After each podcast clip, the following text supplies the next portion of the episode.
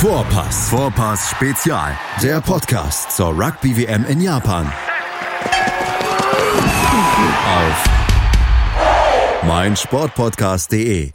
Am Freitag beginnt mit dem Spiel Japan gegen Russland die Rugby-WM, die neunte Rugby-Weltmeisterschaft. Titelverteidiger ist Neuseeland und wir hier bei meinsportpodcast.de wollen in Vorpass-Spezialausgaben auf die Gruppen vorausschauen und dann auch während der WM natürlich dann auch die Spiele besprechen bzw. zusammenfassen. Herzlich willkommen zur Gruppenvorschau auf die Gruppe C, die allgemein als die Todesgruppe betrachtet wird. Und darüber spreche ich jetzt mit einem unserer Experten hier auch während der WM mit Donald Peoples. Hallo Donald. Hey Andreas. Donald, die Todesgruppe C, als die Gruppen ausgelost worden sind, da wurde sehr, sehr viel diskutiert, beziehungsweise wurde gesagt, wow, das ist die Gruppe des Todes. Da ist die Gruppe äh, mit drei Mannschaften dabei, die alle ins Viertelfinale kommen könnten, beziehungsweise die es alle verdient hätten, ins Viertelfinale zu kommen. Und eine wird auf der Strecke bleiben. Zum zweiten Mal hintereinander ist England in solch einer Gruppe verhaftet. England wird dabei äh, zusammen mit Frankreich, mit Argentinien, mit Tonga und mit der USA in dieser Gruppe sein. Bevor wir auf die Teams zu sprechen kommen, ist es auch für dich die Gruppe des Todes? Ja, also es ist auf jeden Fall ähm, fliegt eine so etablierte Mannschaft auf jeden Fall raus. Ähm, ich bin mir immer noch nicht so sicher. Also im Großen und Ganzen ist England hat Favorit, da rauszukommen. Das waren sie schon mal letztes Mal, ehrlich gesagt. Und dann Frankreich, Argentinien, äh, zwischen halt den beiden immer so eine Sache. Ähm, ich glaube, wo es halt quasi alles äh, ausgelöst war, ist schon etwas länger her in der Form. Die beiden Mannschaften ist ein bisschen wackeliger geworden. Also viele hatten prognostiziert, dass mit dem, ähm, das wo Argentinien in die also Tri Nations, also Rugby Championship aufgenommen wurde, dass sie auf jeden Fall stärker werden würden, aber das ist halt ein bisschen so hoch und runter. Die hatten schon Phasen, wo es besser geworden ist und dann irgendwie miserable Zeiten und das könnte man auch über Frankreich genauso sagen. also ja. von daher ist es auf jeden Fall schwierig zu sagen, wer wirklich von den etablierten Mannschaften da nach Hause fährt, ganz früh. Lass uns doch mal gerade über die oder über die fünf Teams sprechen, die bei dieser WM dabei sind. Und lass uns mit England anfangen. Du hast es gerade gesagt, sie sind die Favoriten in dieser Gruppe. Sie waren allerdings auch 2015 in ihrer Gruppe A mit Favorit, haben damals aber die Gruppenphase nicht überstanden, weil sie im letzten Vorrundenspiel gegen Wales verloren hatten und damals dann ausgeschieden sind. War eine große, eine riesige Enttäuschung damals, weil England ja auch das Gastgeberland war. Sie waren damals mit Wales und Australien in einer, in einer Gruppe und sind dann an Wales dann gescheitert am, am vorletzten Spieltag. Sie sind mit Eddie Jones als, ähm, als Coach dabei. Owen Farrell ist der Hauptspieler bzw. ist der Kapitän. Sie sind Mitfavoriten. Sie hatten kein schlechtes Jahr 2019. Sie haben unter anderem in einem dieser Warm-up-Games hier für die WM Irland mit 57 zu 15 in Twickenham geschlagen, haben dann noch mit äh, Italien, haben dann noch Italien besiegt, aber haben in diesem Jahr schon zweimal gegen Wales verloren. Wie siehst du die Form der Engländer Richtung WM jetzt? Ja, der Form der Engländer ist es gerade so, ähm, kommt auf einen Höhepunkt, würde ich halt sagen. Ähm, es gibt halt verschiedene Varianten, wie man sich hat für Turniere halt so vorbereitet sozusagen. Und ähm, da hat man gesehen bei dem Spiel, was du erwähnt hast, Irland gegen England, diesem Warm-up-Game, auf jeden Fall gesehen, dass England auf der Strecke viel weiter äh, voran war sozusagen als Irland. Ähm, Irland war immer noch so eine Aufbauphase, heftiges Trainingseinheiten unter der Woche und England war viel weiter sozusagen auf dem Weg. Ich glaube, vorbereitet sind die sehr, sehr gut und deren Form in den letzten Jahren ist extrem stark gewesen. Also natürlich hat, äh, wo Eddie Jones hat übernommen hat, hat er ein großes Plan für die vier Jahre zwischen den äh, Weltmeisterschaften. Äh, sehr stark. Also ich glaube, die 18, 19 Spielen hat ungeschlagen, äh, Six Nations zweimal gewonnen und äh, bei den anderen, wo die halt nicht gewonnen haben, sehr, sehr wettbewerbsfähig und aus dem letzten, äh, jetzigen Six Nations zum Beispiel extrem stark gewesen auch.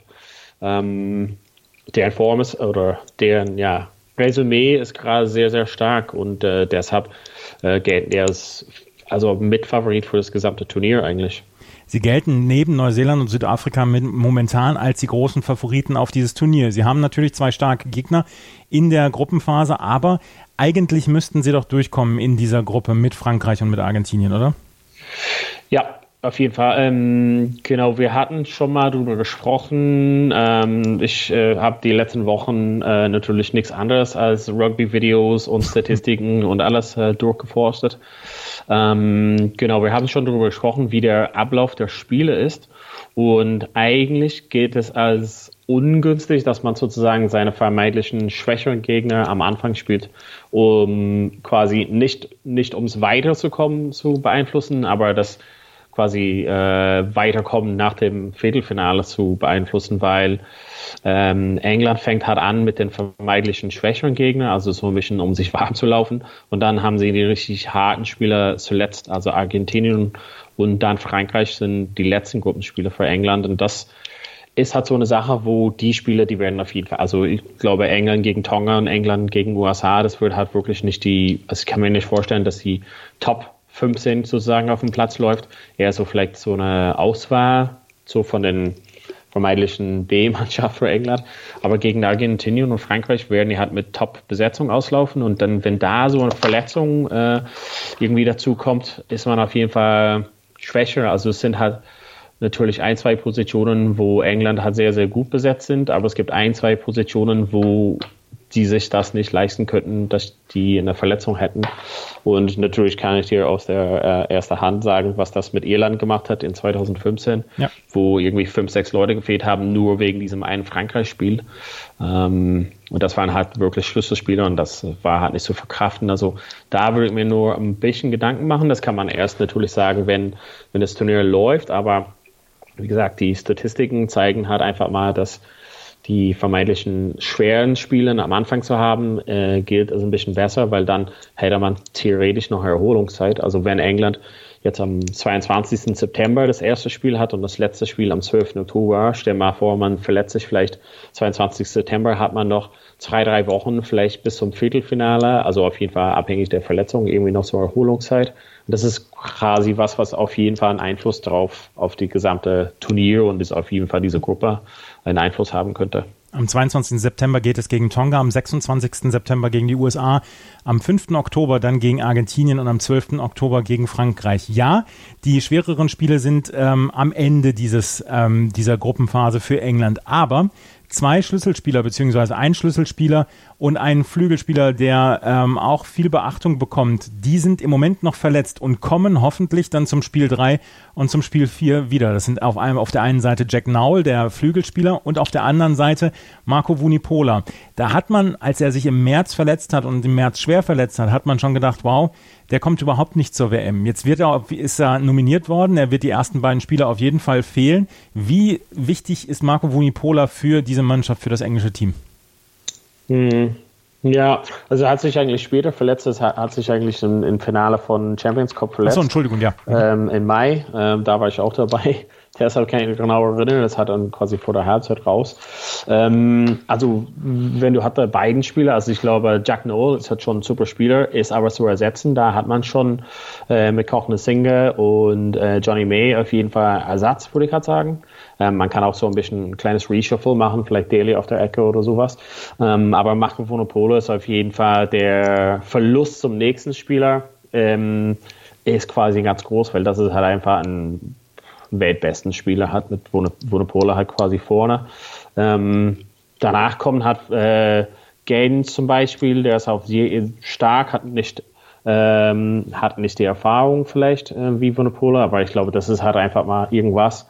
Wir haben schon über Neuseeland gesprochen und Brody Retallick, also das ist jemand, auf den man vielleicht setzen muss, obwohl die hat vielleicht verletzt sind. Also der Sorte hat vielleicht mindestens die ersten zwei Spiele fehlen, aber ich glaube, solange er bis zum dritten, vierten Spiel äh, auslaufen kann, um ein bisschen Spielpraxis wieder zu haben, wäre hat auf jeden Fall eine super Verstärkung und das ist halt irgendwas, wo man schon das Risiko mitnimmt, dass er halt vielleicht doch nicht die ersten Spiele schafft. Aber ist das, für ihn ist es halt wert, sozusagen zu warten. Ja, aber England auf jeden Fall Favorit auf den Gruppensieg in der Gruppe C. Ja, genau. Und, und, wenn ich halt kurz einfach eingehen könnte, also ich hatte schon ja. Leute mit so ein, zwei Verletzungen. Ähm, es gibt bei England einfach so für mich ein, zwei Jungs, die es wirklich, also die Mannschaft von okay, gute Mannschaft zu Weltklasse ähm, ändert. Und das ist zum Beispiel Billy Winnepola, äh, Owen Farrell und äh, Manu Tuolagi. Und das sind drei Jungs, die sozusagen eine Spielart und Weise haben, die auf jeden Fall auf Konfrontation gesetzt ist. Und das sind halt vielleicht einfach mal Leuten, auf denen man halt nicht so leicht irgendwie verzichten kann. Ähm, ich wünsche halt keinem eine Verletzung, so um Gottes Willen. Ich meine halt nur, dass der dieser Ersatz für solche Leuten ist halt nicht mehr das Gleiche. Also der, der Abstand sozusagen zum nächsten ist halt so ein bisschen größer und ich würde halt sagen, zum Beispiel Farrell ist einfach Weltklasse und der nächste wäre halt George Ford. Das ist halt jemand, der super ist, wenn er nach vorne geht, aber ansonsten also nicht Weltklasse ist. Und bei Venepola und Tuolagi gibt auch schon, die können halt schon damit klarkommen, aber der, der Verlust sozusagen der Leistung ist halt ganz stark. Und das sind halt Sachen, wie gesagt, also man denkt halt, naja, es kann, also Verletzungen werden halt passieren, aber das sind echt Schlüsselleute für England. Also die Vunipola-Brüder, beziehungsweise Billy Vunipola, Tuilagi, denen sollte auf jeden Fall nichts passieren, beziehungsweise auch Owen Farrell nicht. Aber wir werden sehen, wie die Engländer durch die ersten beiden Spiele kommen, bevor sie dann gegen Frankreich und Argentinien spielen. Frankreich und Argentinien, die spielen gleich das erste Spiel gegeneinander. Und die Franzosen, die sind so ein bisschen die Unbekannte in dieser Geschichte. Die Franzosen, die hatten in den letzten zwei, drei Jahren wirklich ganz ganz fies schlechte Ergebnisse. Die Stimmung im Land ist auch nicht so richtig gut, was die Nationalmannschaft angeht und was so ein bisschen ja, was so ein bisschen den Rest äh, vom vom Rest sich unterscheidet in Frankreich, dass das Liga-Rugby höherwertig ist, beziehungsweise von den Menschen und von den Vereinen dort als höherwertig angesehen wird gegenüber der Nationalmannschaft. Die Nationalmannschaft trifft sich eher selten und wenn sie sich dann trifft, zum Beispiel für die Six Nations, dann haben sie in diesem Jahr zum Beispiel nicht den Erfolg gehabt. Ist das, hat sich das jetzt geändert, beziehungsweise haben die Franzosen jetzt eine größere Chance dadurch, dass sie den Kader jetzt länger beisammen haben oder traust du ihnen im Moment nicht so richtig viel zu? Hm, also grundsätzlich zu dem ersten Teil ja. Also sie haben auf jeden Fall einen Vorteil, dass sie länger zusammen sind. Das war halt, was ich letztes Mal auch als Kritikpunkt geäußert habe gegen Six Nations. Die werden halt nicht so freigestellt wie die anderen Mannschaften, äh, weil die halt Clubverpflichtung sozusagen haben und das ist die Priorität. Es ist halt immer noch so in Frankreich, auf jeden Fall. Ähm, ist es schon eine Turniermannschaft. Also ich glaube, es ist halt super schwierig. Also man weiß halt nicht, also es kann einfach so richtig super werden oder richtig Blamage werden bei Frankreich. Irgendwie so alles in der Mitte gibt es halt einfach nicht, glaube ich. Und ähm, was für positiv für Frankreich steht, ist quasi, dass sie wieder so eine ja, ein Verein mit wirklich starken Rugby-Geschichte äh, wieder mit oben haben und in Toulouse, das hat man gesehen in den letzten Jahren, ist wirklich wieder zurückgekommen von ja, die waren halt schon ein bisschen in der Wüste für eine Weile, ähm, sind aber wie, wieder zurückgekommen, haben einen super starken Ligasaison gespielt und ähm, Champions Cup. Und viele von den Jungs spielen halt quasi für die, für die Nationalmannschaft. Und wenn der Trainer auf den setzt, glaube ich mal, das ist einfach irgendwas, was, was hat die französische Mannschaft wieder diese Identität geben kann, dieses Toulouse-Art und Weise zu spielen. Ähm, gibt halt unter anderem Intermac, also könnte halt ähm, auf Innen oder auf 10 stehen. Das ist einfach jemand, der einfach so ein Spiel spielt, was er vor sich hat und nicht irgendwie so ein System hat. Und ich glaube auch zum Vorteil ist wahrscheinlich, dass sie halt nicht auf jemanden wie Matt, Mathieu Bastro gesetzt haben, weil ich glaube, seine Zeiten halt A vorbei waren und einfach so nicht so wirklich zum Identität der Mannschaft hat wirklich dann gepasst haben für den, den Stil sozusagen. Also das ist glaube ich mal, was das halt für äh, Frankreich hat spricht. Und ein bisschen gegen Frankreich ist einfach deren absolute nie einschätzbare Form hat. Die gewinnen halt ein Spiel extrem locker und dann verlieren sie halt ein Spiel mhm. irgendwie äh, das, die nächste Woche. Also deren Six Nations Form, das, das ist halt irgendwie nicht, also das kann halt nicht repräsentativ sagen.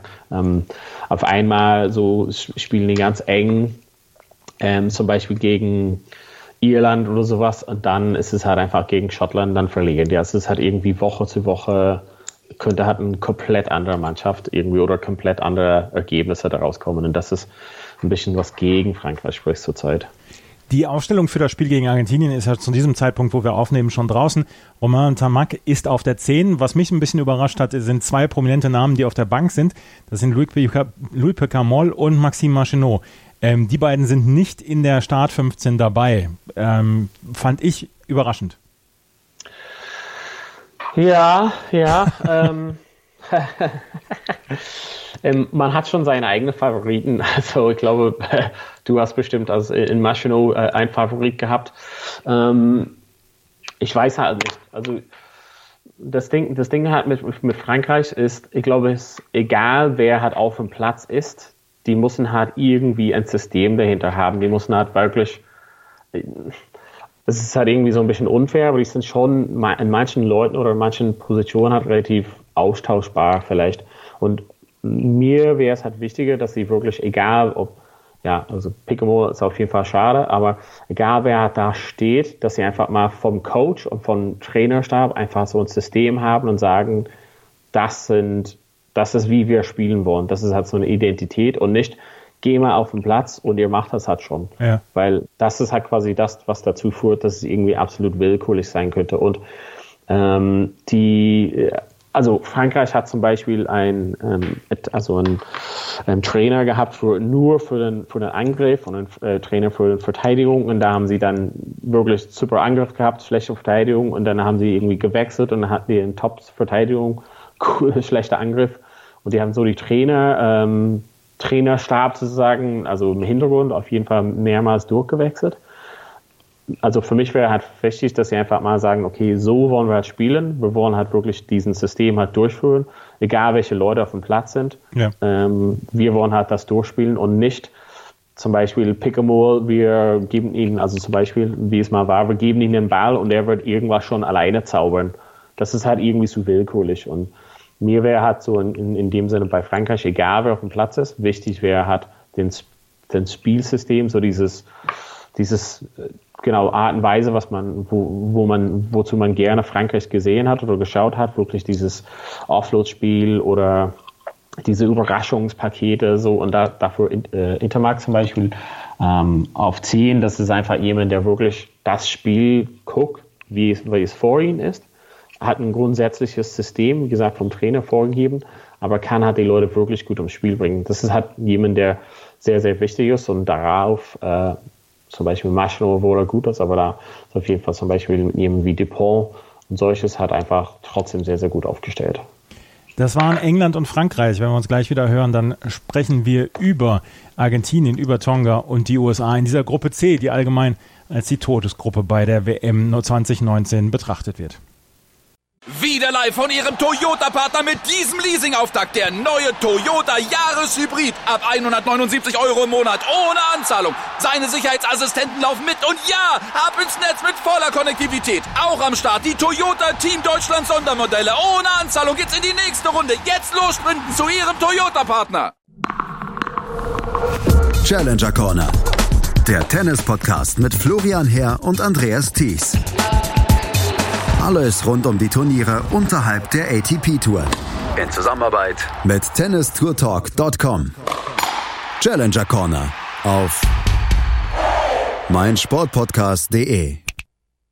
Frankreich und England gehören zu den Favoriten in dieser Gruppe C der Rugby WM 2019, die am Freitag beginnt mit dem Spiel Japan gegen Russland. Und wir haben noch über Argentinien nicht gesprochen. Argentinien ist eine Mannschaft, die man vielleicht nicht immer zu 100 Prozent auf dem Zettel hat, wenn man zum ersten Mal zum Beispiel mit, mit Rugby in Berührung tritt. Aber das ist eine sehr, sehr erfahrene Mannschaft. Zwei der letzten drei Weltmeisterschaften sah Argentinien als Halbfinalist. Sie sind das eindeutig beste Team ähm, in Südamerika vor Uruguay und haben jetzt dann auch mit der Rugby Championship, in der sie teilnehmen dürfen, dann auch Erfahrung gesammelt, beziehungsweise dann auch die Länderspiele gegen die ganz großen Teams, gegen Neuseeland, gegen Australien und auch gegen Südafrika, um ihr Team nach vorne zu bringen.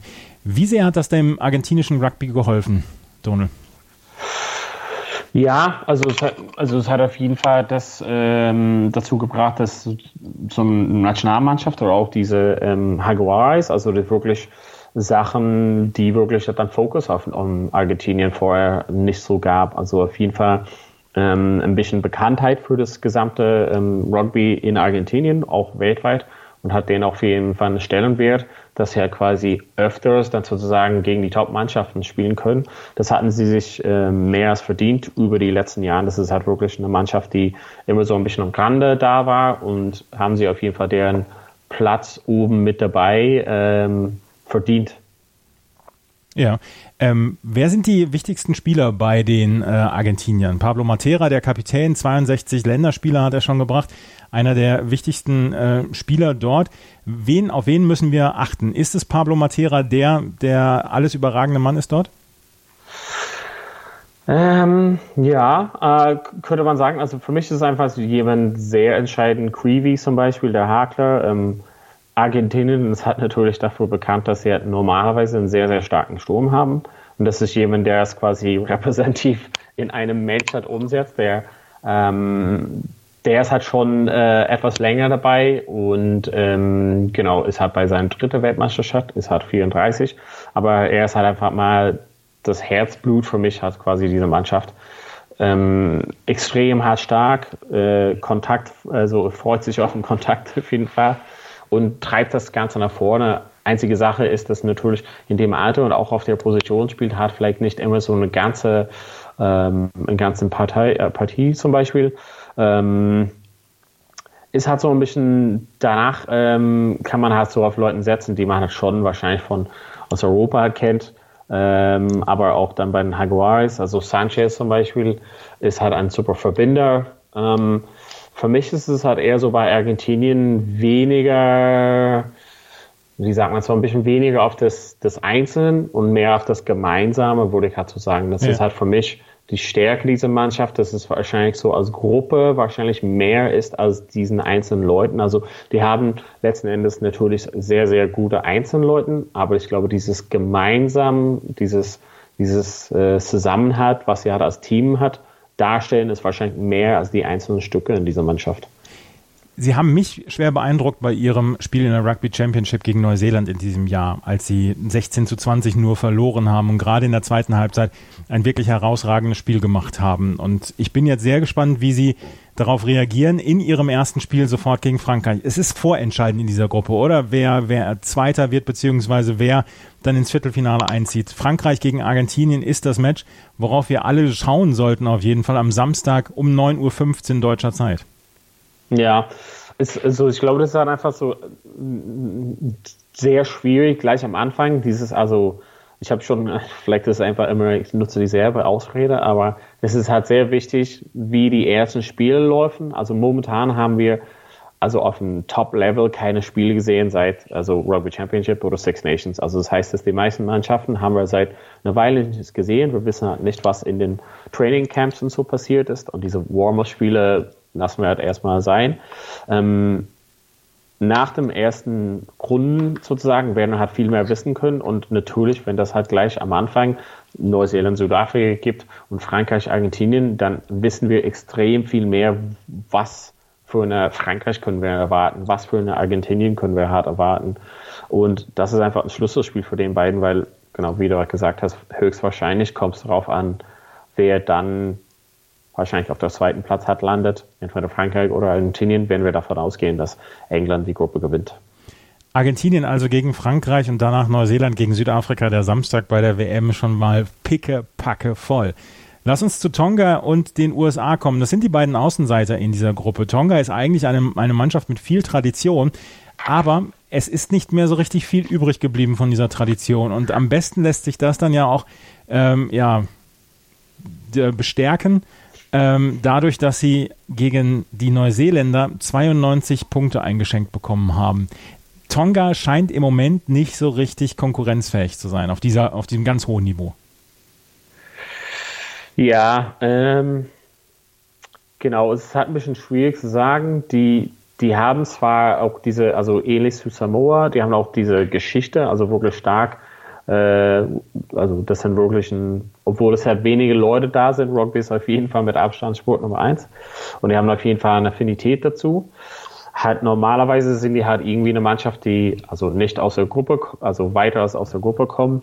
Und ich würde halt sagen, in den meisten Spielen phasenweise gut mitmachen können, aber am Ende bricht es so ein bisschen zusammen. Das ist halt quasi, wenn man zurückblickt auf das Spielen, sind die immer so ein bisschen phasenweise konkurrenzfähig oder teilweise, aber irgendwann bricht es so ein bisschen zusammen und das ist halt einfach, da fehlen halt die Erfahrung, dass ja die Leute wirklich nicht alle in Top-Mannschaften auf dem Top, Top, Top-Niveau spielen, dass es irgendwie nach 60 Minuten wahrscheinlich so ein bisschen abbricht. Also ich glaube, die können immer so eine starke Halbzeit halt liefern ähm, und werden halt wahrscheinlich hat schon auf diesen Mannschaften Ziel und sagen, okay, wir machen es euch nicht äh, leicht. Aber ähm, das ist halt ganz schön schwierig, weil die haben einfach nicht die weltbesten äh, Spieler, haben ähm, extrem starke, große Jungs. Ähm, eh, also wahrscheinlich ähnlich zu Samoa, aber einfach nicht diese Erfahrung auf einem Top-Level, wie die halt so eine 80-Minuten-Spiel komplett bis zu Ende gegen so eine Top-Mannschaft durchhalten können. Tonga, äh, leiden Sie auch so ein bisschen darunter, dass viele Ihrer Topspieler dann sehr lange in den ausländischen Ligen spielen und dann durch diese Regelung, dass man, wenn man drei Jahre in einer Liga spielt oder fünf Jahre in einer Liga spielt, ähm, dass man dann die Staatsbürgerschaft annehmen kann, beziehungsweise dann auch in einer anderen Nationalmannschaft spielen kann? Ja, ich meine, es sind halt, also ich glaube, das ist halt ein Thema für einen anderen Tag, wenn ja. wir wollen. Ähm, im Großen und Ganzen sind das halt Leute, wenn die halt halbwegs gut sind, normalerweise wandern die halt quasi in jungen Jahren auch äh, aus nach Le äh, zu den Ländern wie Neuseeland oder Australien, also was halt nicht so weit weg ist, aber mhm. so entwickelter ist. Und dann ist halt schon die Gefahr, dass er halt dann wirklich nicht mehr dafür spielen, wo die halt hergehören in dem Sinne. Aber wie gesagt, das ist ja vielleicht eine Debatte für einen anderen Tag. Ja. Ähm, ich glaube einfach nur letzten Endes ist es halt die Jungs, die wirklich, äh, wirklich, wirklich gut sind sind halt vielleicht auch einzeln gut, aber es fehlt ein gesamtes Paket sozusagen. Also da habe ich gesagt, ähm, bei Argentinien, dass das Gesamtpaket wahrscheinlich mehr ist. Also bei Tonga haben sie ein, zwei Top-Leute natürlich. Fehlt denen einfach ein System, was halt auf den gesamten 15 durchdacht ist und was halt 80 Minuten lang bei ein England durchhalten kann. Also ähm, Tonga hat es ganz schwer, weil ihnen natürlich gleich England als erstes spielt, dann Argentinien, dann Frankreich. Also ich meine, schwer als das wird es halt einfach nicht geben. Das ist einfach extrem stark. Das heißt, dass die werden halt schon relativ bald wissen, natürlich, dass sie halt nicht aus der Gruppe rauskommen. Ähm, und die werden auch, also ich glaube, wie die Turnier halt läuft, ein bisschen schwächer werden, weil es einfach extrem harte Spiele ist. Es ist, halt, ist eine extrem harte Aufstellung äh, der Spieler hat quasi für den. Ja. Ähnlich harte Aufstellung hat auch die USA in ihren Spielen. Die spielen erst gegen England, dann gegen Frankreich, dann gegen Argentinien und am 13. Oktober gibt es vielleicht das Spiel um Platz 4 gegen Tonga. Die USA 2019 haben sie Kanada dreimal besiegt und Samoa auch, aber haben auch zum Beispiel gegen Japan oder gegen Uruguay verloren. Ähm, es ist eine etwas, es sind unkonstante Ergebnisse, aber insgesamt ist man, glaube ich, bei World Rugby relativ zufrieden mit der Entwicklung der USA, oder? Weil das, das hat sich schon stetig nach vorne entwickelt, meiner Meinung nach. Wie siehst du das? Ja, also auf jeden Fall sagst du es halt richtig. Ähm Worauf der hat gesetzt haben, was halt gerade sehr, ähm, sehr das Ding ist halt quasi, ist diese Clubmannschaften quasi, das halt so ein bisschen mehr zu etablieren. Ähm, die haben auch prominente halt Spieler aus England und Trainers und so rübergeholt. Ähm, ich glaube, versuchen die nicht nur von oben alles reinzukippen in der Nationalmannschaft, sondern versuchen von unten dieses Konzept von ein bisschen so Grassroots hat, also wirklich von unten hat, einen stärkeren Wurzeln und Fundament hat aufbauen. Ähm, die haben einfach, ja, die haben einige Leute, die wirklich ähm, super Spieler sind. Ähm, Würd hat aber für den hat wieder ein bisschen wie bei Tonga. Ähm, es ist halt extrem schwierig, dass sie halt in diese, ja, wie du gesagt hast, Todesgruppe ähm, sind, weil die einfach definitiv drei extrem starke Gegner haben. Also wenn die vielleicht in einer anderen Gruppe gewesen wären, sage ich mal, anstatt ich weiß halt nicht, anstatt äh, Kanada in Pool B, würde ich halt sagen, dass äh, USA auf jeden Fall stärkere Chancen hatten gegen andere Mannschaften wie Italien oder so. Aber ich glaube, die haben nicht so gute Chancen gegen, gegen also die drei Top-Mannschaften, England, Frankreich und Argentinien. Das macht es ein bisschen schwieriger. Aber letzten Endes, ich glaube, das ist halt so ein Prozess, der bei USA, wie du auch gesagt hast, ein bisschen länger im Laufen ist und ein bisschen länger braucht sozusagen. Kann aber mir vorstellen, dass es halt in vier Jahren oder in acht Jahren wieder immer stärker wird, wenn die es halt wirklich diesen Grassroots, also von unten auf aufbauen können. Ja, vielleicht werden wir 2023 dann ja auch schon bei der WM dann Fortschritte vom USA Rugby sehen. Auf jeden Fall sind Sie hier zusammen mit Tonga die großen Außenseiter. Jetzt brauche ich natürlich einen Tipp von dir. Wer kommt ins Viertelfinale von diesen drei großen Teams, die wir dort sehen? Ja, also England ist Nummer eins und Argentinien ist Nummer zwei. Ähm, und ich glaube, das kann man halt dann äh, nach dem ersten Spieltag wahrscheinlich Gruß sagen.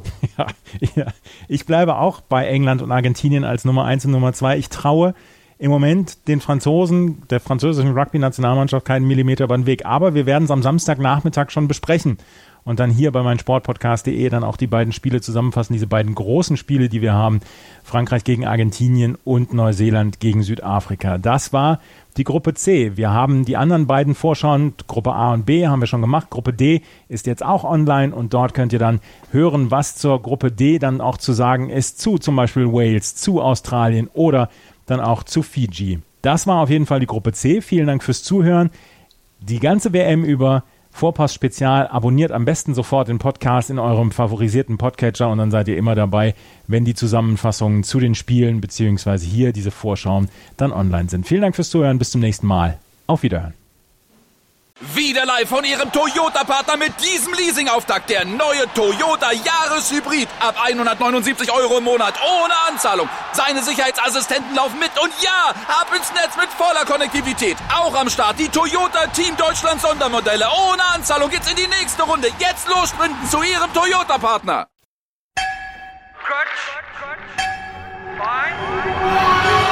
Vorpass. Vorpass Spezial. Der Podcast zur Rugby WM in Japan.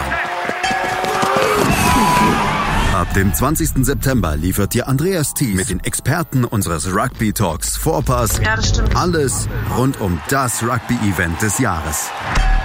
Wird Neuseeland zum dritten Mal hintereinander Weltmeister? Wer kann die All Blacks gefährden? Und kann Gastgeber Japan auch 2019 überraschen? Sei dabei, wenn Vivian Bahlmann, Donald Peoples und Georg Moltz die Rugby-WM für dich analysieren. Vorpass Spezial auf meinsportpodcast.de.